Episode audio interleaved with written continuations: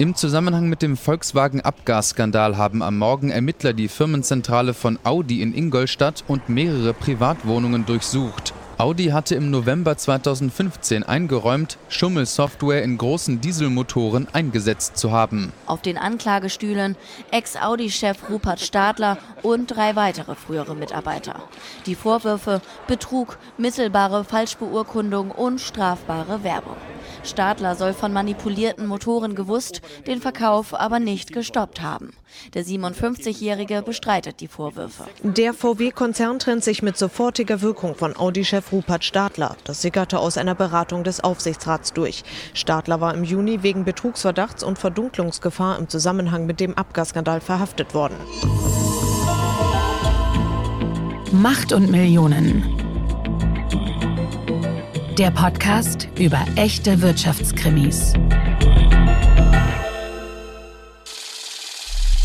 Hallo und willkommen zu der zweiten Folge von Macht und Millionen in der mittlerweile fünften Staffel Kajan. Ich bin wie immer Solveig Gode, Wirtschaftsredakteurin bei Business Insider und sitze hier zusammen mit meinem Podcast-Partner und unserem Chefredakteur Kajan Özgens. Ja, und heute ist es natürlich was Besonderes, weil wir wollen ja Macht und Millionen immer weiterentwickeln. Und jetzt haben wir uns gedacht, jetzt lassen wir mal eine Kamera mitlaufen ja, das ist ja heute das erste Mal, oh, dass wir uns hier filmen und ja. es ist uns noch ganz ungewohnt. Aber ihr könnt das Ergebnis bald auf YouTube sehen. So viel können wir schon mal verraten. Mir wurde gesagt, ich darf nicht in die Kamera schauen, weil das macht man nicht bei diesem Podcast und ich muss mich ganz auf dich fokussieren soll. Das machst du super, guckst mich ganz gerade an. Nein, aber ich habe natürlich heute Morgen schon überlegt, was ziehst du an? Ja. Ne, wie kommst du rüber? Ich habe vorhin noch die entscheidende Frage an Solvay gestellt. Rollkragenpullover oder V-Ausschnitt-T-Shirt. Ich habe mich dann für den Rollkragenpullover entschieden. Ja, ich musste mich natürlich für den Rollkragenpullover entscheiden. Das ist ein guter Look. Ja, das ist doch, das ist doch toll. Aber übrigens, ja. unser heutiger Protagonist, den wir jetzt noch nicht verraten, aber gleich, der hat auch ganz oft einen Rollkragen mit Anzug getragen. Ja, ich mag das ja auch gerne. Ich finde ja. das ja auch sehr, sehr schick und modern. Aber jetzt nicht so viel zum Outfit, weil das Tolle ist ja bei Macht und Millionen, warum hören uns die Leute? Wegen der Inhalte. Genau, und wir hoffen einfach, dass wir jetzt über die ja, Videoebene auch noch ein bisschen mehr unsere Inhalte auch ja, einfach anders rüberbringen können und euch noch ein bisschen mehr zeigen können, wie emotional es hier denn teilweise ja, zugeht. Ja, genau, es geht emotional zu. Und heute geht es besonders emotional zu, weil das ist so ein Fall, den du gleich ein bisschen stärker schildern würdest, der, ja, der hat mich schon sehr berührt, weil ich da über Jahre an dieser Geschichte recherchiert habe und der mich bis heute auch nicht loslässt. Ja, Kajan ist heute unser Experte, deswegen können wir schon mal spoilern. Heute haben wir keinen externen Experten, du bist es heute. genau. Wir brauchen heute keinen anderen Experten, weil in dieser Folge heute geht es um den Diesel Abgasskandal und zwar bei Audi. Eine Firma, von der man erst dachte, dass die gar nicht involviert ist in den Abgasskandal, weil man dachte, erst es geht um Volkswagen und die sind quasi der schmutzige Autobauer und man dachte lange, Audi ist da fein raus. Und dann hat sich aber herausgestellt, dass Audi eigentlich die Keimzelle des Betruges ist. Genau, ihr fragt euch ja wahrscheinlich, ah, Mensch, Dieselskandal, haben wir doch schon mal was gemacht, auch zu Winterkorn und so weiter. Aber diese Audi-Folge, der Skandal im Skandal eigentlich, der ist nochmal was ganz Besonderes. Ja, und vor allen Dingen bei Audi ging es ja auch um einen der dramatischsten Abstiege der deutschen Manager in der deutschen Geschichte eigentlich. Und zwar um den CEO Rupert Stadler.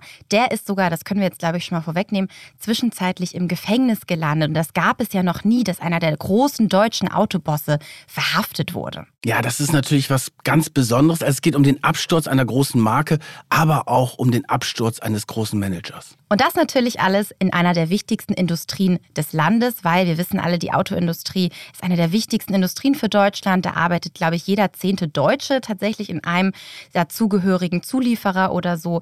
Und wir erzählen auch heute, warum der Abgasskandal bis heute so wichtig ist und was die Folgen für Audi und aber natürlich auch für die Betroffenen bis heute sind. Genau. Und womit fangen wir an? Ja, natürlich mit dem Tag, der alles verändert ja. hat, mit dem Tag, an dem alles aufgeflogen ist, dem 18. September 2015. An den kann ich mich übrigens noch sehr gut erinnern. Das war ein Freitag und da kam so gegen 18 Uhr plötzlich eine Meldung, dass VW angeklagt ist in Amerika, dass dort im großen Stil manipuliert worden ist an den Fahrzeugen. Und ich kann mich noch gut daran erinnern, wir waren damals in der Redaktion und haben gedacht, ja, VW, das war doch bisher so eine Success Story neu und ganz viele tolle, bekannte Manager an der Spitze und wir konnten das alles irgendwie gar nicht so richtig glauben. Und dann stellte sich wirklich heraus, dieser ja größte Industriebetrug in der deutschen Nachkriegsgeschichte wird er ja mittlerweile genannt. Und das Ganze ist passiert zuerst in der USA. Die Umweltbehörde der USA hat da eine Meldung herausgegeben, dass Volkswagen insgesamt 500.000 Dieselfahrzeuge mit einer verbotenen Abschalteinrichtung verkauft haben sollen. Once the world's top automaker, Volkswagen has fallen to number two. One reason the company admits it rigged 11 million vehicles worldwide to cheat on emissions tests. The EPA alleges the German automaker designed a so called defeat device to allow cars to pass emissions tests they should have failed. Die amerikanische Umweltschutzbehörde EPA wirft Deutschlands größten Autohersteller Volkswagen vor, die dortigen Emissionsanforderungen mit einer Software umgangen zu haben. Sie fordert den Rückruf von 482.000 Fahrzeugen. Volkswagen drohen deswegen Strafen in Milliardenhöhe.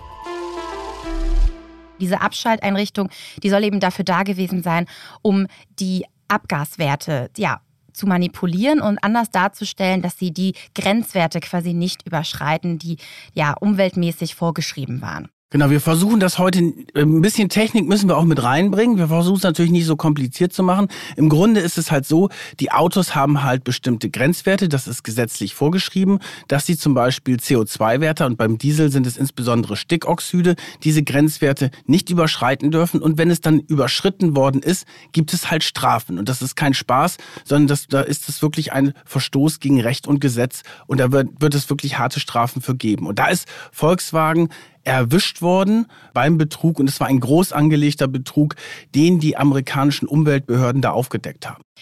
Vielleicht erklären wir kurz, worum es in diesem Betrug ging, einmal vorab. Also es geht um diese Abgasmanipulation, dass man eine verbotene Abschalteinrichtung installiert hat in den Motoren, die quasi automatisch erkannt hat, man nannte das den Defeat-Device, der ja schon vom Namen her sagt, Defeat, äh, man soll etwas bekämpfen, quasi die Grenzen quasi bekämpfen. Mhm. Und der sollte erkennen, automatisch, wenn dieses Auto auf dem Prüfstand ist. Also ja. wenn es quasi wirklich mal untersucht werden würde.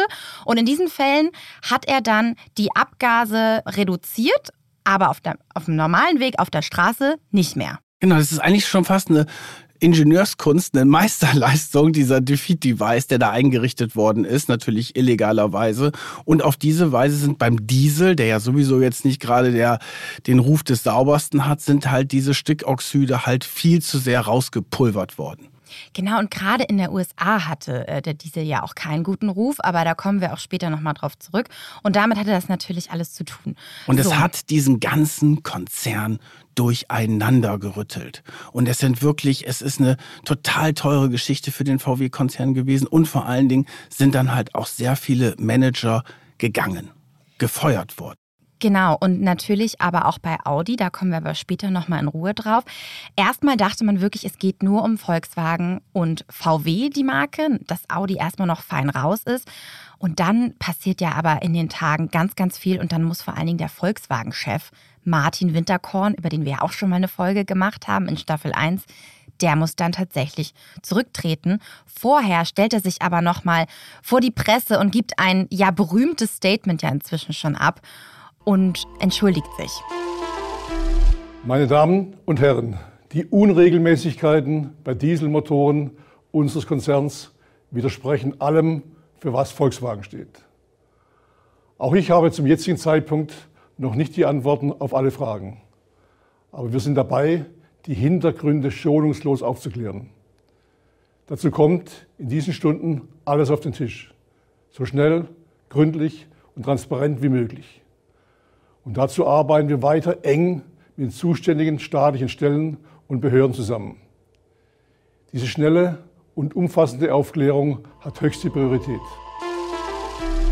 Winterkorn, kurz nach diesem Bekenntnis, nach diesem Videobekenntnis, muss zurücktreten. Und es dauert aber noch etliche Wochen, bis dieser Skandal dann aber auch mit voller Wucht Audi erreicht. Und bevor wir jetzt eintauchen in diesen besonderen Abgasskandal bei Audi, der Ingolstädter Premium-Marke des VW-Konzerns, wollen wir noch mal einmal ganz kurz die sehr spannende Firmengeschichte von Audi erzählen und wie die eigentlich zum VW-Konzern gekommen sind. Ja, also ich wusste das zum Beispiel lange auch irgendwie gar nicht oder mir war das lange nicht so bewusst, dass Audi zum Volkswagen-Konzern gehörte. Das war ja auch nicht immer so. Audi kommt ja aus einem sächsischen Automobil. Genau, es kommt aus, ne? kommt aus Ostdeutschland. Da ja. sind die Wurzeln von Audi. 1909 gründet ein gewisser August Horch der ist auch so ein Tüftler damals in dieser ganzen, da geht es ja gerade los mit dem Automobilbau. Der gründet in Zwickau in Sachsen die August Horch Automobil GmbH. Und weil der schon in einem anderen Betrieb gearbeitet hat, gab es dann Ärger um den Namen. Und dann hat er seinen Sohn gesehen, wie der gerade seine Lateinvokabeln gelernt hat. Und dann hat er sich gesagt, okay, Horch, Horch heißt ja hören mhm. und hat dann abgeleitet höre. Und das ist, du hast ja wahrscheinlich so wie ich auch das große Latinum. Natürlich nicht, ich habe Französisch gewählt. Das heißt, Hörer heißt Audi. Und so ist überhaupt der Name Audi dann entstanden. 1910 ist es dann eingetragen worden als Firmenname. Und ja, August Horch hat dann Autos gebaut, aber das war jetzt nicht so eine super Success Story, weil die dann auch so insbesondere in den 20er Jahren dann doch sehr in die finanziellen Schwierigkeiten geraten sind. Und dann haben sich vier Autobauer in Sachsen zusammengetan. Das ist ja interessant, dass damals Sachsen so eine Art ja, Geburtsstätte des mhm. deutschen Automobilbaus war, also mit eine. Und mittlerweile ist es Bayern. Ja. ja, mittlerweile ist es Bayern. Und da waren halt vier Marken darunter. Und zwar war das Horch, Audi, mal gucken, ob ich alle zusammenbekomme, DKW und Wanderer. Mhm. So, und die haben sich zusammengeschlossen zur Auto-Union. Und weil das nämlich vier waren, sind dann auch vier Ringe entstanden. Ah, und die vier Ringe die haben wir heute noch. Dann hieß das Ganze Auto-Union und das, so ist es dann auch nach dem Krieg weitergemacht worden, aber natürlich nicht mehr in Sachsen, weil das war ja die DDR. Und dann sind sie halt rübergekommen und so sind sie eigentlich nach Ingolstadt gekommen, weil Ingolstadt ist ja jetzt nicht die berühmteste bayerische Stadt.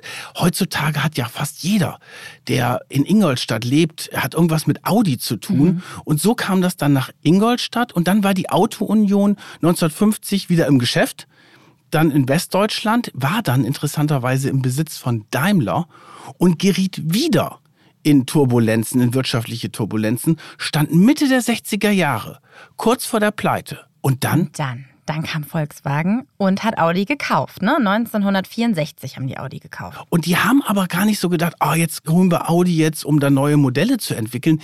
Die haben ja, das muss man sich ja mal vorstellen, damals, heute hast du so viele verschiedene Automodelle und damals hatte VW nur ein einziges Modell. Den Käfer. Den Käfer und dann nochmal den Käfer und sonst nichts. Ja. Und die hatten eigentlich gedacht, okay, jetzt nutzen wir diese Auto-Union, um eine weitere Käferproduktionsstätte zu haben. Aber das Besondere bei dieser Auto-Union, VW hat das dann wieder umbenannt in Audi, war halt, die haben Oberklasse-Fahrzeuge gebaut, schon damals. Auch Horch. Horch ist natürlich für Automobilfreunde und Fanatiker ist das natürlich ein Begriff, der schon so in dieser Premium-Klasse drin ist. Und dann hat der damalige Entwicklungschef äh, von Audi, hat heimlich den Audi 100 vorbereitet. Und, ähm, heimlich? Heimlich, ja, weil dann ging es darum, der VW-Chef kommt da vorbei und dann ging es nur darum, oh, ist das, sind wir jetzt wieder eine Produktionsstätte? Mhm. Nein, das wollen wir nicht nur sein. Und dann hat er gesagt, ah, wir haben auch diesen tollen Audi 100 hier entwickelt. Und dann hat er den präsentiert und der VW-Chef war einverstanden und sagt, oh, super, den probieren wir mal aus. Und so ist dann eigentlich das entstanden, dass Audi dann auch seine eigenen Fahrzeuge im Konzern gebaut und entwickelt hat und nicht nur eine Käferproduktionsstätte war. Und Audi hatte doch auch diese hohe Kunst, ja, sag ich mal, des Motorenbaus quasi auch mit erfunden. Ne? Und die haben doch VW dann ja, da einfach ähm, eine neue Möglichkeit aufgezeigt, wie sie ihre Fahrzeuge anders gestalten können mit den Motoren. Das wirkt bis heute nach. Die Audi-Ingenieure, die haben ein sehr großes Selbstbewusstsein. Das hat damit zu tun, dass Audi dann, die hatten dann auch so mit diesem Audi 100, hatten schon noch so ein bisschen dieses Hutträger-Image, so ein bisschen oll. Aber dann, insbesondere ab den 70er Jahren, Ende der 70er Jahre, haben die angefangen, so eine Art technischer Vorreiter für den VW-Konzern zu sein. Und das ist auch sehr eng verbunden mit einem Namen, über den wir hier in den Podcast von Macht und Millionen auch schon öfter gesprochen haben, und zwar Ferdinand Pirch. Ja, die Rede kann natürlich nur von Ferdinand Piech sein, ne, dem Volkswagen-Patriarchen. Und der ist ja ab Ende der 70er Jahre zu Audi gewechselt und ist dann auch 1988 CEO bei Audi geworden. Und der hat ja Audi zu dieser ja, Vorreitermarke gemacht, aber auch zu dieser Luxusmarke. Ne? Also ist ja wirklich einer der wichtigsten Marken in diesem Premium-Segment, haben wir drüber gesprochen. Und er macht ja Audi auch zu so einer coolen, begehrenswerten Marke. Ne? Also das ist, hat ja einen anderen Ruf als jetzt Volkswagen. Das ist irgendwie so das Mittelklasse-Segment, würde ich sagen. Und da ist Audi natürlich aufgefallen. Also dieses sportliche, innovative, die haben dann auch äh, neue Karosserien gebaut. Also das war so eine Technikschmiede im VW-Konzern. Vorsprung durch Technik ist für uns mehr als eine Phrase, mehr als eine Überzeugung oder ein Prinzip. Vorsprung ist für uns ein innerer Antrieb. Der innerste Antrieb. Und deswegen hatten die Audi-Leute immer das Gefühl, okay, wir stehen eigentlich in der Technik weit über den Wolfsburgern. Mhm. Lustigerweise haben die in Ingolstadt auch äh, VW in Wolfsburg immer Südsibirien genannt. Also so nach dem Motto, oh Gott, das die ist ja die Hinterwäldler, mhm. weil wir sind, also das spielt, diese Rivalität spielt über die ganzen Jahrzehnte eine Rolle, also eigentlich auch noch bis heute. Die Audianer, so nennen die sich übrigens, Audianer, die sind so besonders stolz, ja, in den letzten Jahren vielleicht nicht ganz so, aber die sind eigentlich besonders stolz auf ihre technische Vorreiterrolle. Und da spielte Ferdinand Pirch in der Tat eine ganz wichtige Rolle. Er ist dann ja in den 90er Jahren VW-Chef geworden. Er hat nicht nur diese technischen Innovationen eingeführt, sondern er hat, das muss man auch sagen, er ist auch der Vater von diesem ganzen Klima der Angst, das dann ja auch in den Jahren drauf äh, oder in den Jahrzehnten darauf ja. auch in der Dieselaffäre ganz entscheidend war. Also er hat natürlich mit harter Hand diesen Konzern regiert und hat Audi aber auch immer groß werden lassen, hat dann seinen Ziehsohn Martin Winterkorn da eingesetzt bei Audi als CEO, der dann auch später VW-Chef geworden ist. Der dann ja zurückgetreten ist, als der Skandal hochgekocht ja, ist. Genau, Martin Winterkorn war aber auch mal Audi-Chef und dem ging es halt auch darum,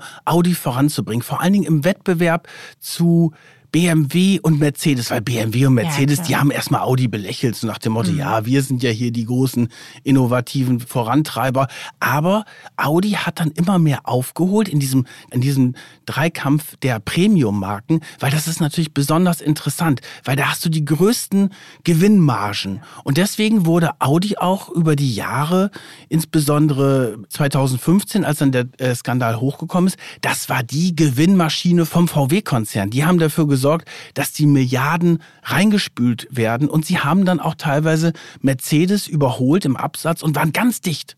BMW auf den Fersen. Aber dann kam der Dieselskandal. Ja, und man kann noch mal kurz die Fallhöhe da darstellen. Im Jahr 2014 hatte Audi noch ein operatives Ergebnis, also ein Gewinn von 5,15 Milliarden Euro gemacht. Also da ging es dem Konzern wirklich super, war wie gesagt die Gewinnmaschine von dem Volkswagen-Konzern, bis dann der Dieselskandal kam. In diesem Dieselskandal spielt natürlich der damalige Audi-Chef eine ganz große Rolle. Wir haben eben gerade drüber gesprochen, Ferdinand Pirch, Martin Winterkorn und der dritte wichtige Player hier ist Rupert Stadler. Den habe ich auch persönlich äh, zwei, dreimal getroffen, einmal auch zu einem Interview. Der war wirklich bis zu seinem Absturz war der ein absoluter Star in der Autobranche, wurde als Unternehmer des Jahres gefeiert. Ich wurde nie so richtig warm mit ihm, weil der war so ein bisschen, wie soll man sagen, der war nett und höflich und so, aber der hat man hat immer gemerkt, so mit Journalisten mhm. redet er eigentlich nicht so gerne und der hat auch äh, so so eine Fassade auch immer mhm. aufgebaut, hatte ich so das Gefühl die Videos, die ich mir mit ihm angeguckt habe, da wirkt er mich auch auf mich auch so ein bisschen wie so Teflon. Also an dem ist so gefühlt jede Frage abgeprallt. Ja, der genau. hat auch sich nie mal irgendwie ja, ein Schnitzer erlaubt oder mal irgendwie eine, ein emotionaler Satz oder genau. so. Das waren dann immer irgendwelche Richtig. Plattitüden, irgendwelche PR-Statements, die vorher ausgefeilt wurden, aber der war nicht so richtig greifbar. Nicht so wie der ich. Ferdinand Pirch oder ja. der Winterkorn, die hatten echt ihre Ecken und Kanten. Ne? Die haben auch mal die Leute irgendwie zusammengebrüllt, das war natürlich nicht so toll, aber das waren so Leute, an denen man sich ein bisschen reiben konnte. Und der Stadler war immer so der ein bisschen aalglatte Manager. Und der hat ja aber eine total interessante Historie. Ja. Ne? Also der ist ja aufgewachsen auf einem Bauernhof in der Nähe von Ingolstadt, also nur 30 Kilometer entfernt, also auch in so einer kleinen bayerischen Kleinstadt. Ist da auch aufs Internat gegangen, ein jungen Internat. Er selbst beschreibt sich ja als so ein ja ganz normaler Typ. Er hat sich in so einem Phoenix-Interview, das Magazin hieß da Forum Manager, hat er mal ein Interview gegeben und hat sich dann selbst vorstellen müssen. Am Anfang den Ausschnitt haben wir euch mal kurz mitgebracht. Rupert Stadler, Baujahr 63, glücklich verheiratet, drei Kinder, konnte in meinen 50 Lebensjahren brutal viel erfahren, erleben, sowohl privat als auch beruflich.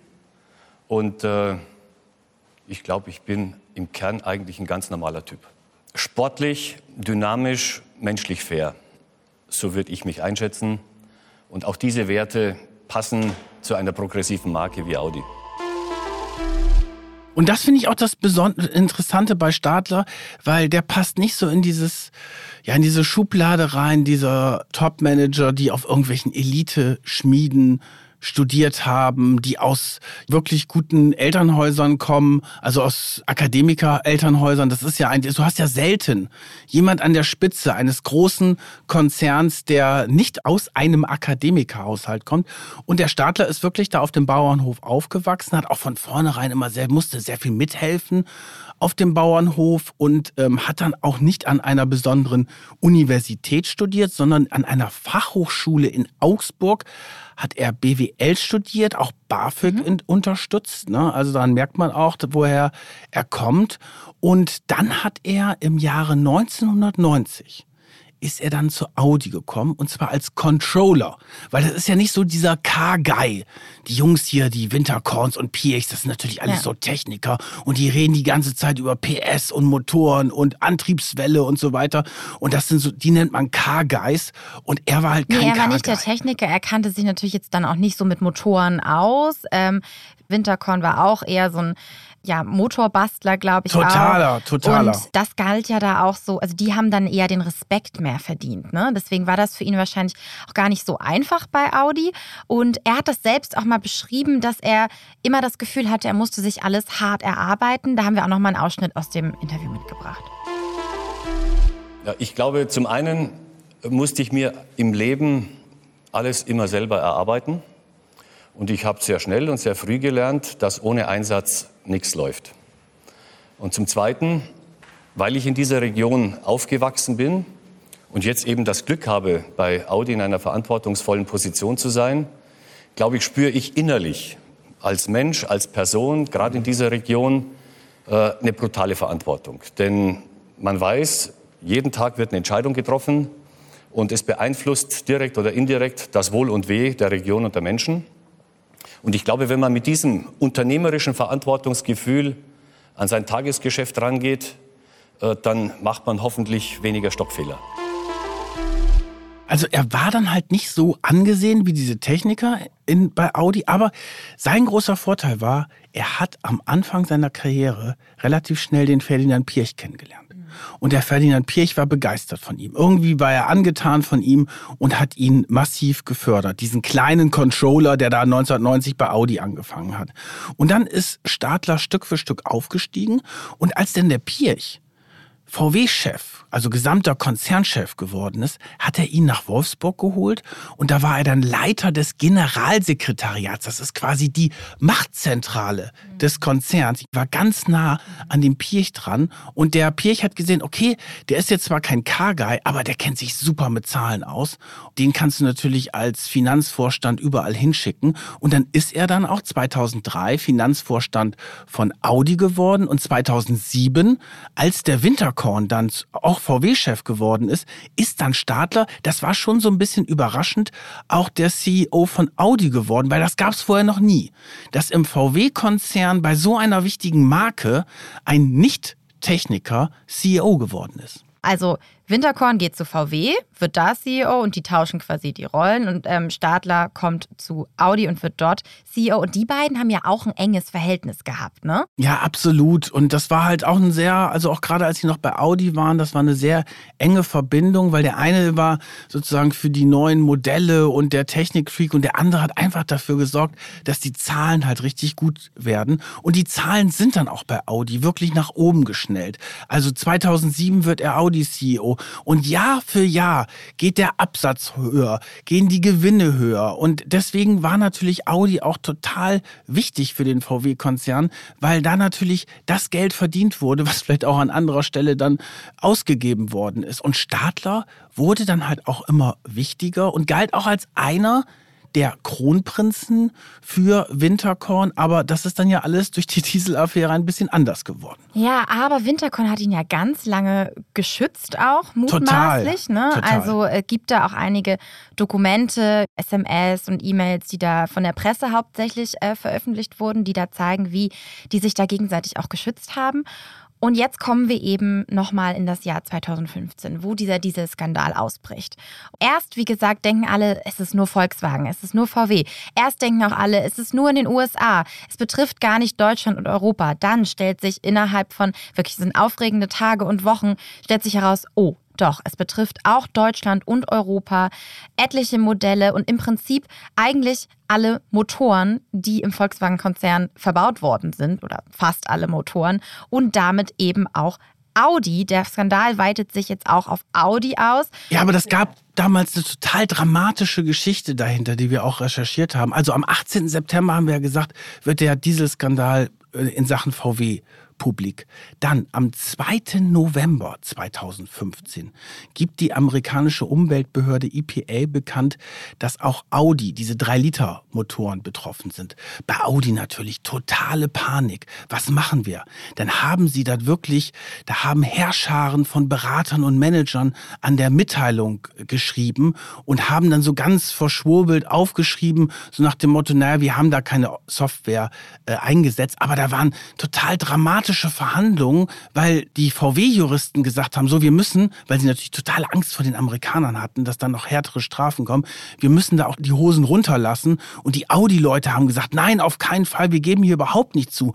Und dann haben auch einige Techniker gesagt, dass sie mit ihrem Blut unterschreiben würden, dass da kein Defeat-Device drin ist und dass sie nichts Verbotenes gemacht hätten. Und da sind VW und Audi-Leute auch total aufeinander geraten. Und dann haben sie halt diese Pressemitteilung rausgegeben. Der Stadler hat auch gesagt, so nach dem Motto, nee, also bei uns ist da eigentlich nichts, um es jetzt mal verkürzt auszudrücken. Und dann haben sie aber zwei Wochen später eine Vorstandssitzung gehabt. Und aus der Vorstandssitzung haben wir dann damals recherchiert, dass dann Techniker das vorgestellt haben, diesen 3-Liter-Motor, und haben gesagt, oh, könnte doch sein, dass da was Verbotenes drin ist. Und dann ist der Stadler in dieser Sitzung kreidebleich geworden, ist zusammengesackt und hat gesagt, was macht ihr denn mit mir? Ihr habt mich vor die Weltpresse geschickt und da habe ich gesagt, wir haben kein Problem. Und jetzt haben wir doch ein Problem. Totale Panik in dieser Vorstandssitzung. Ein Vorstand rief dann plötzlich, oh Gott, jetzt verliere ich meine Villa am Bodensee.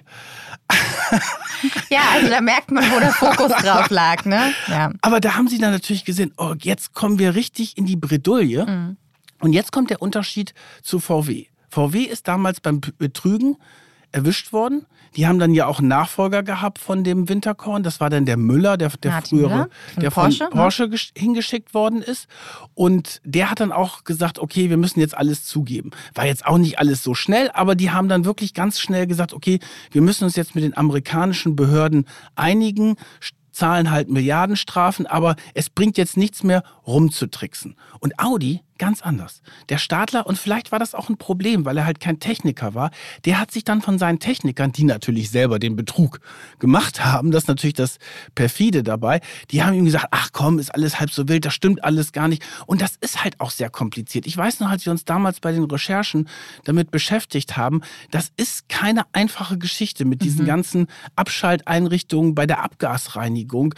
Was ist sozusagen schonend für den Motor? Was ist wirklich illegal? Also technisch total kompliziert und diese Techniker haben ihm gesagt, nein, wir geben da jetzt erstmal überhaupt nichts zu.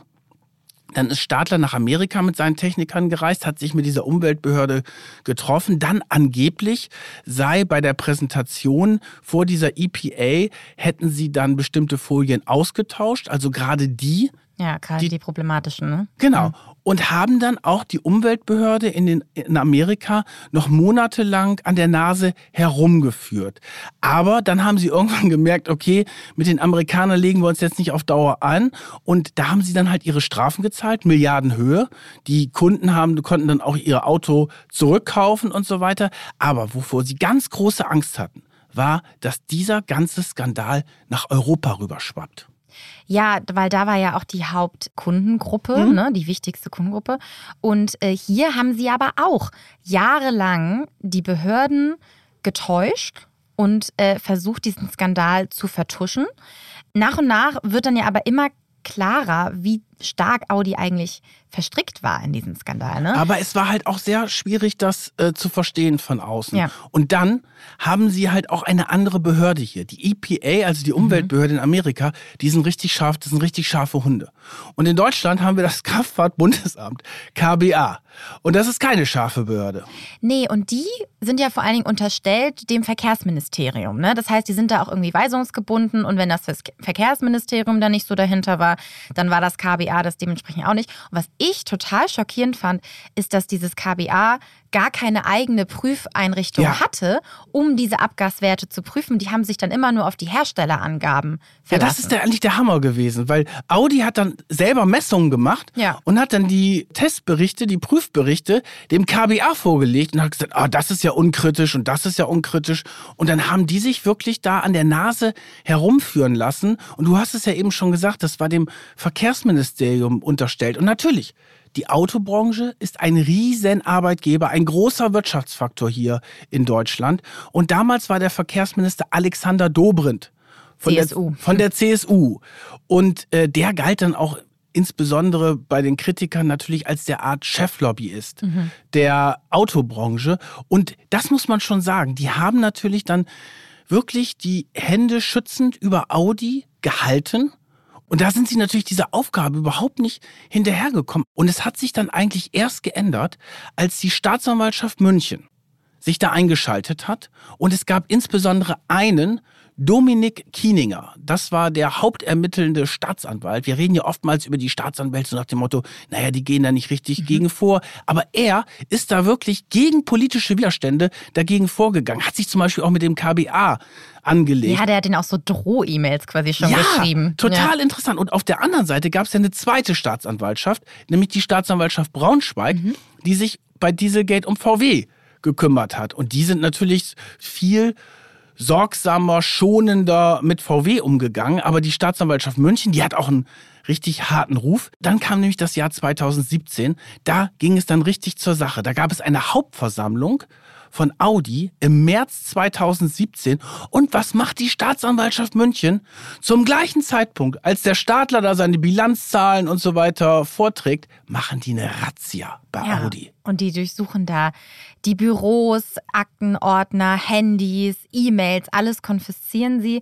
Es wird später noch ein paar weitere Razzien geben, ja. aber das ist die erste und das war damals natürlich ein riesen Paukenschlag und auch natürlich ein mediales Ereignis, ne? parallel zur zur Bilanzpressekonferenz, wirklich. Und dann hat der Stadler, dann wurde er natürlich gefragt bei der Hauptversammlung, was ist denn da? Und dann stockte er so rum und so, nee, er kann sich jetzt dazu nicht äußern. Da haben die Audi richtig vorgeführt und die haben jetzt also ähm, ermittelt und zwar einerseits äh, wegen falschen Angaben von Audi in den USA, aber auch wegen, wegen Betrugs. wegen Betruges hier in Deutschland. Und dann hat plötzlich im Sommer 2017 auch Alexander Dobrindt der Verkehrsminister, der bisher schützend die Hände über Audi gehalten hat, hat auch plötzlich seine Position wenigstens ein bisschen verändert. Der hat sich dann auf einmal vor die Öffentlichkeit gestellt und dann musste auch er zugeben, dass Audi eine illegale Abgassoftware eingesetzt hat und eben nicht nur VW. Alle betroffenen deutschen Hersteller mit äh, Typzulassungen in Deutschland haben schriftlich erklärt, dass sie geeignete Optimierungen durchführen werden. Das betrifft äh, die Hersteller Audi, Mercedes, Opel, Porsche sowie Volkswagen. Diese Hersteller werden einen freiwilligen Rückruf im Rahmen von Serviceaktionen vornehmen der insgesamt äh, circa 630.000 produzierte Fahrzeuge europaweit betreffen wird. Das KBA wird äh, zuvor die verbesserten Emissionsminderungskonzepte auf ihre Wirksamkeit hin überprüfen. Und da war dann das erste Mal die Rede von einem Rückruf für 24.000 Fahrzeuge. Und zwar waren da betroffen die Modellreihen der A8 und A7 mit V6 und V8 Dieselmotoren der Baujahre 2009 bis 2013. Später folgen dann auch noch mehr, aber das waren so die ersten Modelle. Und die Kunden haben sich natürlich total verarscht gefühlt, sagen wir mal einfach so, ähm, weil die haben, diese Modelle wurden ja immer noch bis 2000 17 oder 18, glaube ich sogar, wurden die ja noch weiter verkauft. Ich fand auch interessant die Reaktion von Stadler auf den Auftritt von Dobrindt. Der hat dann nämlich gesagt, er sei persönlich enttäuscht vom Verkehrsminister, der ja auch von der CSU in Bayern kommt. Mhm. Und der hatte halt gedacht, okay, der äh, Dobrindt, die sind, Buddies. die sind Buddies, die machen mit. Und dann im Sommer 2017, da ging es dann wirklich richtig zur Sache. Wir hatten dann damals mit dem Betriebsratsvorsitzenden von Porsche gesprochen, der bei uns dann irgendwie darüber erzählt hat, der hat massive Vorwürfe an Audi gerichtet. Der hat gesagt, Audi hätte Porsche, weil das waren diese 3-Liter-Motoren, äh, der auch im Porsche Cayenne war, kranke Motoren verkauft. Und sie hätten vorher ihnen schriftlich versichert, versichert, dass die Motoren in Ordnung gewesen sind. Und da gab es natürlich jetzt auch mhm. im VW-Konzern einen totalen Zoff was da los gewesen also ist. Also unterhalb der Marken, ne? Das ist ja dann auch ja, total die Querelen. Ja. ja, und das Interessante ist natürlich, ein Erfolgsrezept von diesen großen Autobauern wie VW ist halt, dass sie so auf diesen Plattformen ihre Autos bauen. Das mhm. heißt, der Touareg und der Cayenne, die sind ungefähr ähnlich. Ne? Da sind die gleichen Motoren drin, die beide von Audi ja, geliefert worden sind. Die sehen ja auch ähnlich sind. aus. Eigentlich sind die ähnlich produziert und baugleich und haben auch die gleichen Motoren. Ja. Also eigentlich wie bei der Mode auch, wo ja, ja die genau. teuren Luxusmarken Richtig. wie Gucci oder so eigentlich auch bei den gleichen Produzenten in, in Asien, China meistens äh, wie H&M und so produzieren lassen. Genau, das war diese okay. sogenannte Plattformstrategie mhm. bei den Autobauern. Die, die bauen halt verschiedene Modelle auf einer Plattform machen das ein bisschen anders vom Image her, von den Marken her und verkaufen die dann in unterschiedlichen Segmenten. Der ist ja, das machen alle großen Autobauer, also gerade die Volumenhersteller mittlerweile. Ja, okay, also das hat natürlich dann gezeigt, okay, alle Motoren oder fast alle Motoren sind eigentlich betroffen gewesen, ne? eben auch bei fast allen Marken des VW-Konzerns, also Porsche, Audi, VW. Und jetzt gerät Audi natürlich jetzt immer stärker unter Druck. Aber, und das ist halt das Besondere, sie haben dann halt diese Autos mit dem Defeat Device immer noch verkauft. Während der mhm. VW-Konzern zum Beispiel gesagt hat, nee, wir stoppen das jetzt mit der Produktion, sind da immer noch die Autos bis ins Jahr 2018, glaube ich, rein, mhm. sind sie noch verkauft worden. Insbesondere zum Beispiel der A8. Der A8 ist sozusagen das Flaggschiff von Audi, mhm. dieser ganz schwere, große, den auch Angela Merkel damals. Ich wollte gerade sagen, das weiß ich, das ist der Kanzler hat. oder die Kanzlerin, den immer fährt, genau, ja. So, und jetzt kommt halt immer mehr heraus, dass Audi nicht nur in diese Affäre massiv verstrickt ist, sondern quasi die Keimzelle des Betruges ist dass Audi diese Motoren erst entwickelt hat und diese Software auch mitentwickelt hat. Und die Frage ist natürlich, warum? Ja. Und wie ist das entstanden? Die haben eigentlich schon diese erste Geschichte, diese erste Schummelsoftware, so wurde sie ja genannt, schon im Jahre 1999, 2000 entwickelt, weil damals ging es darum, dass diese Dieselmotoren so eine Klopfgeräusche hatten, was nicht so kundenfreundlich war. Und da haben sie so eine Software entwickelt und dann haben sie gesehen, oh. Die Akustiksoftware, genau. Akustikfunktion. Unsere Software von unseren super Audi-Ingenieuren, die kann noch mehr. Die kann nicht nur dieses Klopfgeräusch weg machen, sondern die kann auch bei der Abgasreinigung, bei diesen Stickoxiden, kann die halt auch ähm, diese Geschichte mit dem Prüfstand und auf der Straße, was wir vorhin geschildert haben, kann das auch. Die haben mhm. sich da aber noch nicht so richtig getraut, das einzusetzen. Das ging aber dann so ab 2005 los und vor allen Dingen haben sie ihre Akustikfunktion auch dem VW-Konzern zur Verfügung gestellt, also den Technikern in Wolfsburg, sodass deswegen sagt man, dass Audi eigentlich die Keimzelle des Betruges ist, weil die Technik für diese Betrugssoftware, die ist halt in Ingolstadt entstanden. Und so haben sich diese Ingenieure wirklich verschiedenste Sachen ausgedacht, wie man ja im Endeffekt die Prüfer betrügen kann und diese Schummelsoftware dann einsetzen kann. Aber sie haben sich noch nicht so richtig getraut, das im großen Stil einzusetzen. Und das kam dann erst wirklich, indem sie gesagt haben, okay, wir gehen jetzt auf diesen amerikanischen Markt, weil in Amerika waren sie zum Zeitpunkt damals, Ende des so 2007, 2008, waren sie noch nicht so besonders erfolgreich. Das ist unsere große Offensive und zwar mit der sogenannten Clean Diesel Strategie. Genau, und sie starten, ich glaube 2007 verkünden sie, dass sie eben mit dieser Clean Diesel Strategie in den USA starten. Und im Jahr 2009 führen sie dann den ersten Audi Q7 mit dem, dieser Clean Diesel Technologie ein. Und was ist diese Clean Diesel Technologie? Das entwickelt ein Ingenieur, der hier federführend war, der hieß Giovanni Pamio. Der kommt auch von Fiat, glaube ich, ne? Und arbeitet aber auch schon ganz lange für Audi und der macht das eben, führt das eben in den USA ein. Und die Strategie dahinter ist, dass sie diese AdBlue-Technologie benutzen. Ne? Genau. Ich wird hier wirklich sehr technisch. Das habe ich übrigens jetzt, das habe ich auch in meinem Diesel drin. AdBlue. Ich fahre ja auch, ja, Immer ja ich fahre noch? Diesel. Ja, natürlich. AdBlue hört sich erstmal total äh, toll an. Ja. Ist Pipi, ne? Muss man Es- sich, genau, da darf man ist sich, Harnstoff, darf man sich- wirklich? muss man, muss man einfach ganz klar sagen, ist es Harnstoff? Ich muss Eine- jetzt mal kurz eine ganz blöde Frage stellen. Wo kommt der denn her?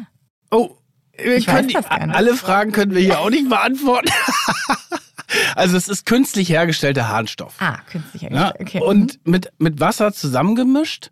Und wenn jetzt hier der Dieselmotor läuft und dann werden diese Stickoxide, wir machen es jetzt mal relativ einfach, die Stickoxide kommen raus und dann spritzt halt dieser Harnstoff da drauf und dann werden die giftigen Stickoxide getötet. So, das ist die Abgasreinigung.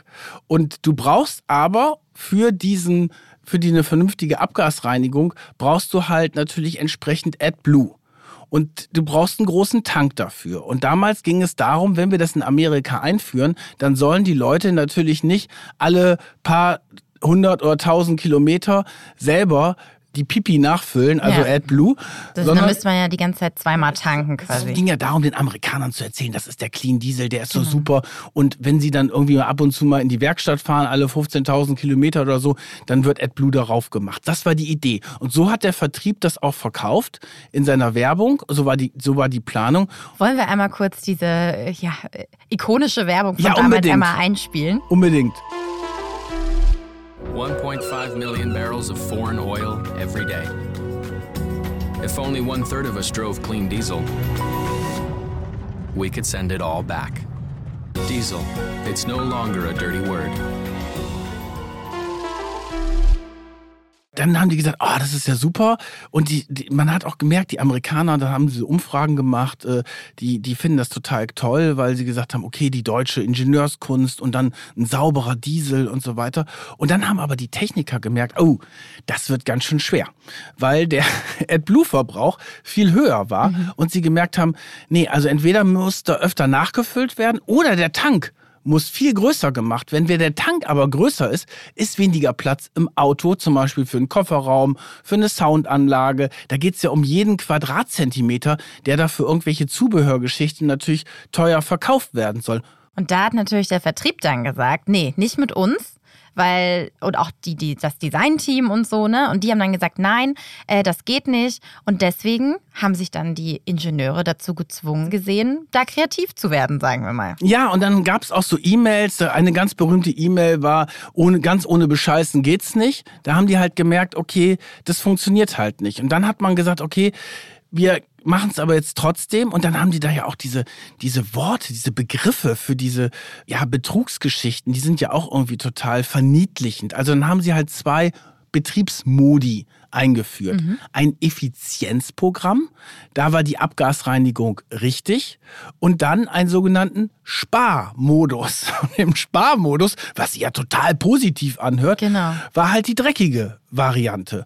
Und damit sind sie dann auf den Markt gegangen. Und ja, es gab natürlich viele in den äh, Entwicklungsabteilungen, die gesagt haben, oh Gott, oh Gott, oh Gott. Dann ging es natürlich darum, wer der Kreis der Beteiligten war dann immer äh, größer. Und richtig rausgekommen ist das eigentlich erst durch den Pamio. Den haben wir eben gerade angesprochen. Das war ja der, der war dran beteiligt und zwar führend dran beteiligt. Und dann im Juli 2017, 2017 war ja sowieso so ein Schreckensjahr für Audi. Etwa zeitgleich, als der Verkehrsminister sagt, so Audi muss jetzt auch einen Rückruf machen, die Schlinge zog sich immer mehr zu, verhaftet die Staatsanwaltschaft München den ersten Techniker von Audi, Giovanni Pamio, geht in Untersuchungshaft und es ging natürlich für die darum rauszufinden, hm, kann er vielleicht noch andere belasten? Singt er oder schweigt er? Und er packt aus, er wird zu einer der wichtigsten Schlüsselfiguren des Skandals. Und äh, er war ja, ich sag mal, auf so einem mittleren Management, mhm. ne? Der Staatsanwalt, den du ja auch schon angesprochen hattest. Der ähm, Dominik Kieninger. Genau, der wollte die höhere Ebene ja, erreichen. Nicht genau. nur die mittlere, sondern wollte natürlich an die ganz oben, an den Vorstand und äh, die CEOs. Und äh, ja, Pamio, Pamio hat, hat, geliefert. Der hat geliefert, der belastet äh, Rupert Stadler und den Entwicklungsvorstand Hatz, den haben wir noch gar nicht erwähnt. Wollen wir den noch mal kurz vorstellen? Ja, Wolfgang Hatz, das war schon eine sehr besondere Figur in dieser Autobranche. Der galt auch so als Star in der Autobranche. Top-Ingenieur, enges Verhältnis zu Winterkorn, zu Pirch, war sozusagen der oberste Motorenentwickler bei VW. Ein sehr, ja, wortgewaltiger, mächtiger Typ. Und und dann plötzlich, wenige Monate nachdem Pamio ausgepackt hat, im September 2017 wird auch Wolfgang Hatz verhaftet. Weil er sich nämlich mit einigen Beschuldigten getroffen haben soll, so der Vorwurf, und möglicherweise abgesprochen haben soll. Genau, und da hat die Staatsanwaltschaft Angst gehabt, dass eine Verdunklungsgefahr besteht und ähm, die sich eben absprechen, wie sie vor Gericht aussagen. Und deswegen haben sie ihn dann in Untersuchungshaft genommen. Und das war natürlich ein Paukenschlag, weil er war einer der ersten hochrangigen Manager, ja. die da verhaftet ja, wurden. Das war wirklich die oberste Ebene. Der war, wie gesagt, vorher Porsche-Vorstand und das gab es halt vorher noch nie. Den haben wir den August 2017 ja, gehabt und richtig. da baut Audi jetzt erstmal den Vorstand auch um. Ne? Aber wen lässt sie erstmal noch im Amt? Rupert Stadler. Der bleibt ja auch noch sehr lange, übersteht er das Jahr. Unfassbar, unfassbar. Und wir hatten damals so ein Geheimdossier bekommen über die Audi-Vorstände. Und zwar Audi, hochrangige Audi-Mitarbeiter haben das erstellt und haben so ein Gesamtbild des Vorstandes gezeichnet. Und das war wirklich alles andere als charmant. Also da wurde der Stadler als jemand genannt, der Gefangener seiner Nichtentscheidungen sei, dass er null Empathie hätte. Die anderen Vorstände wurden als ängstlich, intrigant und wirklich echt total hart bezeichnet da war schon klar, da ist eine, ein verheerendes Bild der Führungsstruktur. Gleichzeitig Resignation in der Belegschaft, weil natürlich viele gesagt haben, wir haben es nicht geschafft, äh, jetzt diese Chance zu nutzen für einen Neuanfang. Weil während dann VW ja schon gesagt hat, okay, wir schließen jetzt die Dieselaffäre ab, wir zahlen halt ganz viel und so weiter und wir konzentrieren uns jetzt auf die Elektroautos, ist VW, ist Audi richtig durcheinander gerüttelt worden und viele haben sich damals gefragt, warum? Warum halten die bloß die ganze Zeit an dem Stadler fest? Ähm, und ein Grund dafür ist, dass er unter dem besonderen Schutz der Familien Porsche und Pirch stand. Das war schon fast so eine Nibelungentreue. Und das hängt auch damit zusammen, dass er ja da eine besondere Beziehung zu denen hatte. Und zwar hat er auch die persönlichen finanziellen Angelegenheiten von Familienmitgliedern dort geregelt. Also der Ferdinand Pirch hat zum mhm. Beispiel eine hat Stiftung eingerichtet, um sein Vermächtnis zu regeln. Und äh, da wurde dann auch als äh, ja, Geschäftsführer oder Vorstand dort in diesen Stiftungen der Stadler eingesetzt. Also der wusste ja alles über die ganzen ja, Verhältnisse, finanziellen Verhältnisse und auch Familienverhältnisse in diesen Familien, Porsche und Piech, denen ja der, das ganze Autoreich dort gehört. Und äh, so haben sich das viele erklärt, dass der Stadler nicht fallen gelassen worden ist. Und du musst dir das mal vorstellen, in diesem Jahr 2017, als es so richtig zur Sache gegangen ist. Und da haben die ihm noch den Vertrag verlängert. Um fünf Jahre bis zum Jahre 2022. Ein Wahnsinn Jahr. eigentlich. Und andere Vorstände, wir haben, ich habe eben gesagt, die wurden in diesem Dossier halt sehr negativ berichtet. Andere Vorstände hingegen mussten gehen. Und da dachten schon alle, das ist ja ein Wahnsinn, was da läuft. Der Stadler übersteht alles. Im Jahre 2018, da ist dann Stadler Im Jahre 2018 ist dann Stadler immer stärker ins Visier der Staatsanwaltschaft München geraten. Von unserem Freund, dem aufrechten Staatsanwalt Dominik Kieninger. Vielleicht sollten wir einmal kurz sagen, was da der Vorwurf war gegen Stadler. Ne? Ihm wurde vorgeworfen, dass ähm, er diesen Betrug, als der eigentlich durch die US-Behörden schon aufgedeckt wurde und man schon darüber wusste, auch in der Öffentlichkeit, da hat ja auch Stadl natürlich davon spätestens erfahren, dass er davon gewusst haben soll und trotzdem nicht rechtzeitig dafür gesorgt haben soll, dass Autos, die betroffen waren, weiterhin verkauft wurden. Also er hat weiterhin quasi schmutzige Diesel verkauft, obwohl eigentlich schon längst klar war, dass die nicht weiter hätten verkauft werden dürfen. Genau, durch, das unter, vorgeworfen. genau, durch Unterlassen quasi, weil er da nicht eingeschritten ist und er war derjenige, der da hätte vorgehen müssen. Dann gab es halt Ermittlungen gegen ihn im Frühsommer 2018. Und dann hat die Staatsanwaltschaft München auch gesagt, okay, jetzt hören wir mal die Telefone von Rupert Stadler ab. Damit hat er natürlich überhaupt nicht gerechnet. Und am 8. Juni 2018 telefoniert er mit einem anderen Manager. Und sie sprechen, so ist jedenfalls der Vorwurf der Staatsanwaltschaft, sie sprechen über einen Techniker, der gerade bei der Staatsanwaltschaft wohl ausgesagt hat oder mit denen kooperieren wollte. Und Stadler soll angeblich gesagt haben, okay, jetzt müssen wir mal überlegen, den in Zwangsurlaub zu schicken, eine Zwangsbeurlaubung. Und da hat die Staatsanwaltschaft München dann gesagt, ja, das ist ja Verdunklungsgefahr. Wenn Leute, die mit uns kooperieren, von dem Staatler dafür bestraft werden. Staatler hat das zwar bestritten, aber das war der Vorwurf. Und dann passiert etwas, womit ich auch ehrlicherweise nicht gerechnet habe damals, weil ich das ja wirklich eng begleitet habe. Am 18. Juni 2018 wird Rupert Stadler zu Hause in seiner Villa nahe Ingolstadt verhaftet. Und er kommt dann in Untersuchungshaft Ja. für drei Monate. Das ist eine lange Zeit für so einen Top-Manager. Ne? Auf jeden Fall. Und er durfte auch keinen Computer dabei haben, kein Handy. Er sollte keinen Kontakt zu irgendwelchen Personen haben.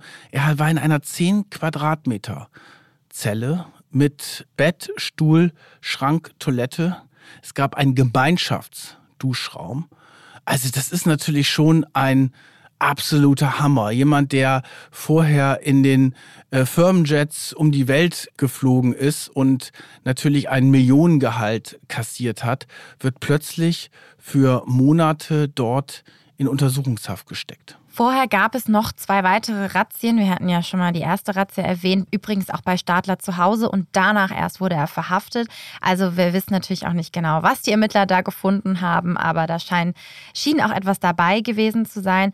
Und dann- Stadler kommt dann aber wieder frei Ja. auf Kaution, muss man sagen. Also er bleibt nur diese drei Monate in Untersuchungshaft und die Kaution ist aber auch sehr hoch, drei Millionen Euro, weil ja scheinbar dann auch Fluchtgefahr besteht und auch nach seiner Freilassung, die ja temporär erstmal ist, darf er sich auch mit niemandem treffen. Also es gab Kontaktsperre. dann es gab dann Artikel darüber, dass er dann noch seine ja normale Laufstrecke gemacht hat und da wirklich joggen gegangen ist an so einem See und äh, da Leute ihn gesehen haben, auch von VW und von Audi, aber er nicht mit denen gesprochen hat, sondern zackig dann weitergelaufen Ja, ein ist. Wahnsinn. Und ich weiß es auch noch damals, weil erst ist ja der Hatz in Gefäng ins Gefängnis gekommen, kaum war Hatz raus, ist Stadler ins Gefängnis gekommen und das hat diese VW-Welt, das hat die wirklich geschockt.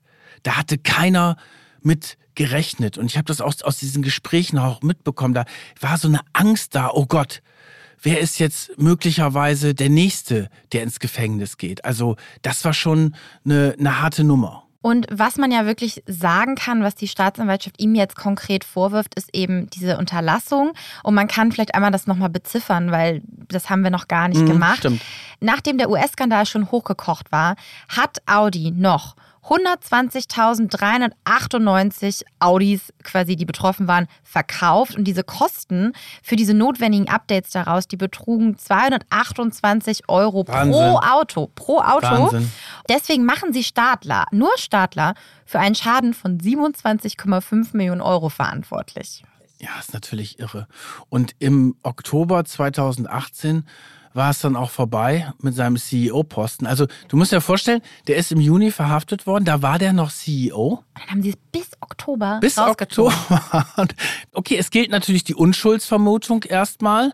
Und äh, dann haben sie sich auf, mit Stadler auf die Auflösung des Vertrages geeinigt. Und der, ich meine, der hat schon vorher natürlich äh, viel Geld verdient.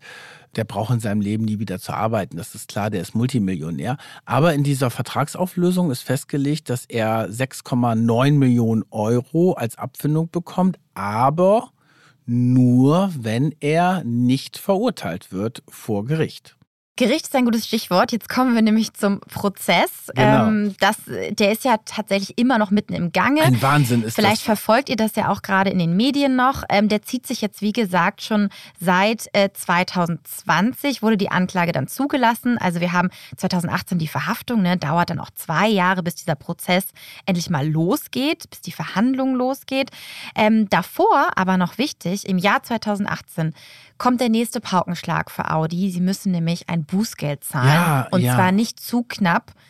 800 Millionen Euro will die Staatsanwaltschaft München äh, haben und das Geld geht an den Freistaat Bayern. Ja, da hat man dann nochmal einen guten Schnitt gemacht und damit waren dann die Ermittlungen eingestellt. So, also, wir haben jetzt Sommer 2020. Das Gericht lässt die Anklage zu. Ähm, da haben natürlich auch einige versucht, dagegen zu klagen. Insgesamt die Anklage gegen Stadler, gegen Pamio, den Ingenieur, gegen Hatz, den Entwicklungsvorstand von Porsche. Und dann haben wir noch einen anderen, den wir noch gar nicht erwähnt haben, den Henning L. Da müssen wir jetzt den Nachnamen abkürzen. Das war auch ein Entwickler. Und der ist sowohl angeklagt als auch einer der wichtigsten Zeugen, weil der hat nämlich auch, genauso wie Pamio, genauso ausgepackt. Genau, das Interessante ist halt, L und Pamio ist so mittlere Ebene und die haben halt den Hatz und den Stadler massiv belastet. Sodass es natürlich schon sehr interessant war, wie die dann vor Gericht miteinander umgehen. Auf jeden Fall ist es so, dass äh, die Anwälte von Stadler noch versucht haben, den Prozess abzuspalten, weil ihm wird ja in der Tat nicht vorgeworfen, die Betrugssoftware vorher installiert bzw. davon gewusst zu haben, sondern erst im Nachhinein. Und das ist aber nicht gelungen. Und als er dann das erste Mal aufgetreten ist vor Gericht äh, und ein sehr langes Dokument vorgelesen hat, hat er sich natürlich auch als Opfer dargestellt. Er hat dann auch gesagt, dass er sich von seinen eigenen Technikern reingelegt gefühlt hat. Mhm.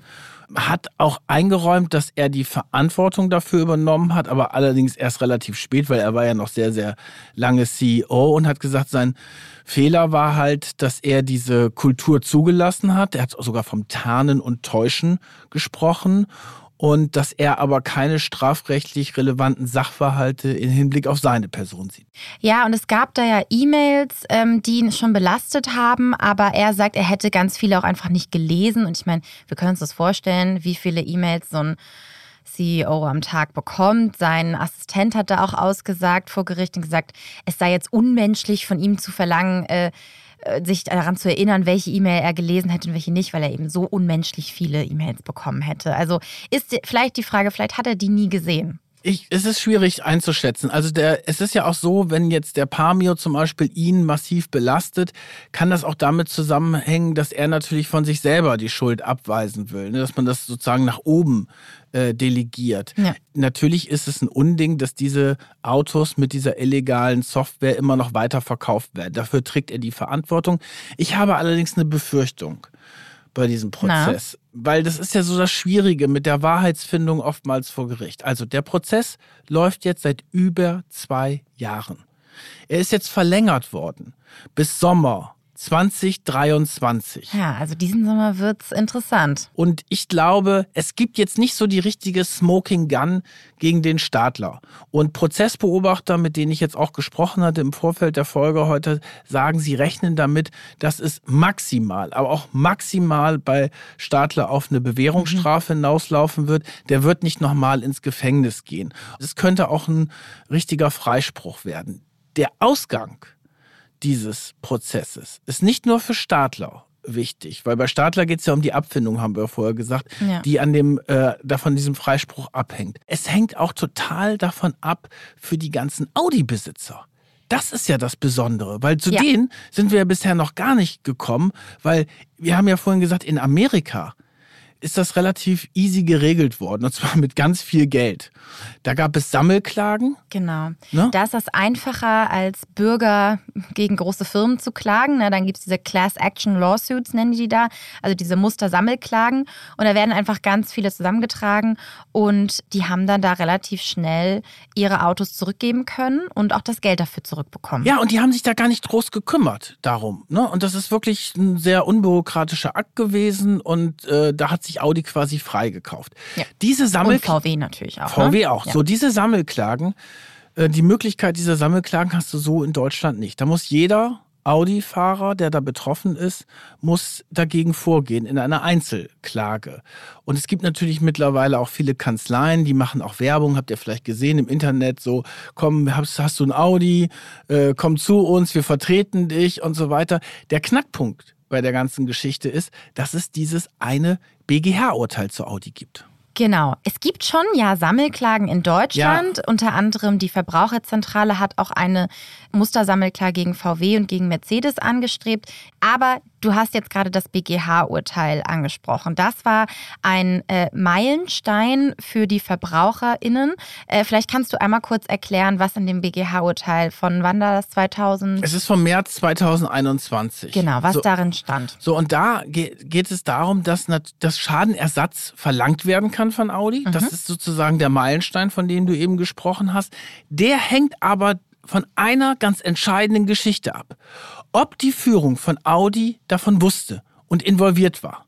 Und deswegen ist dieser Prozess natürlich jetzt so wichtig, der dort in München noch stattfindet. Wenn herauskommt, okay, die waren involviert, dann wird das eine, dann kann das eine richtig, richtig teure Geschichte für Audi werden. Wenn es nicht dazu kommt, dann werden die Autofahrer, die Audi-Besitzer in die Röhre schauen. Es waren natürlich zahlreiche Verbraucherinnen und Verbraucher betroffen, die da teilweise auch echt jahrelang auf ihre Autos drauf gespart haben. Für viele war das vielleicht auch mal ein Traum, sich so ein Audi zu kaufen.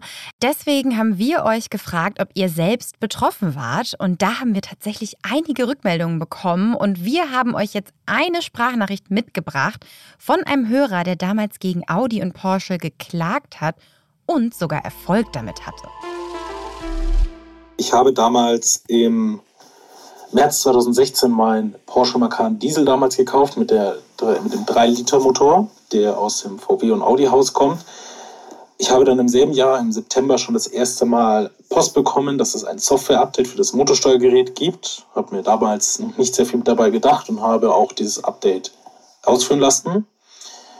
Äh, nach circa zwei Jahren habe ich dann das erste Mal aus der Presse erfahren, dass auch wirklich die 3-Liter-Modelle betroffen sind. Und im Mai 2018 wurde dann das erste Mal auch von Porsche zugegeben, dass diese Modelle ebenfalls mit einer Abschaltvorrichtung ausgestattet waren. Ich habe dann Anfang Januar 2019 Klage gegen Porsche und gegen Audi eingereicht. Audi als Motorenlieferant und Porsche natürlich als Lieferant des Fahrzeugs. Ich habe dann natürlich daraufhin sehr schnell auch Post von den Anwälten von Porsche bekommen, dass sie sich daraufhin, äh, dass sie das alles abstreiten, dass es da keine äh, Abschalteinrichtungen gibt. Und die Richterin hat gesagt, sie hofft darauf, dass sich die zwei Parteien außergerichtlich einigen, was dann am Schluss auch passiert ist.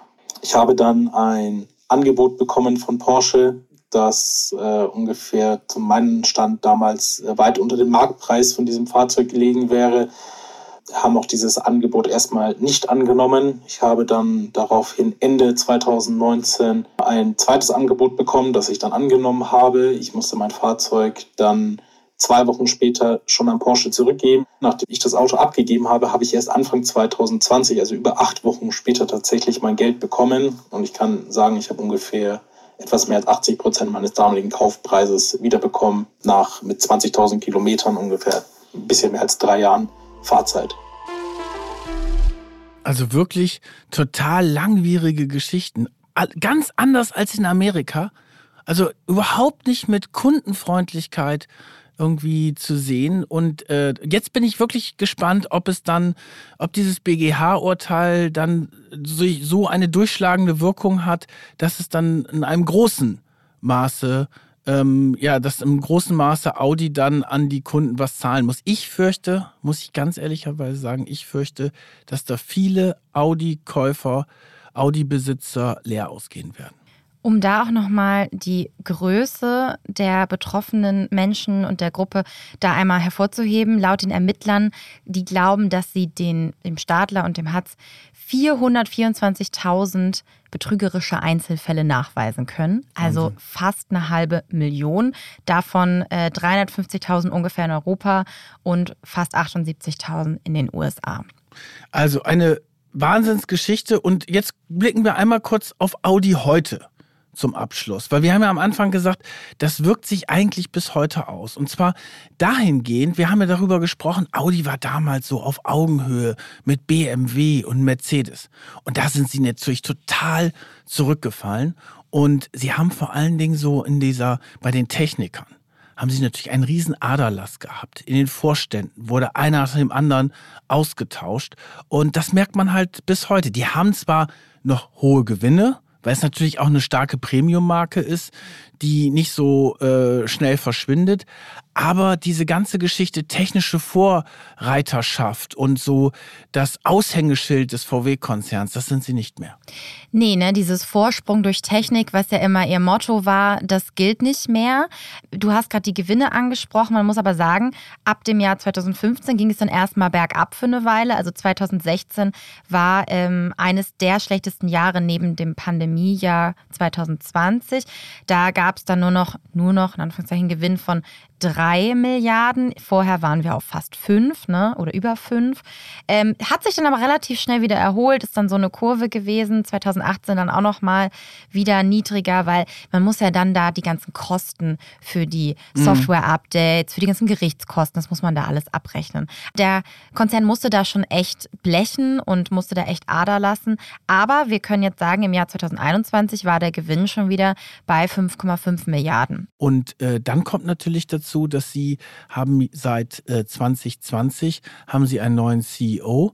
Das ist Markus Düßmann, der ist von BMW gekommen. Es ist sowieso so, dass die Audianer, die sich natürlich in Rivalität zu BMW gesehen haben, das finden die überhaupt nicht gut, dass da jetzt auch mit Düßmann danach mehrere BMW-Leute rübergekommen sind. Und der Düßmann, der kommt in dieser Audi-Welt auch nur bedingt an. Also der ist Hast du ihn mal getroffen? Ja, ich habe mit dem ein Interview gemacht.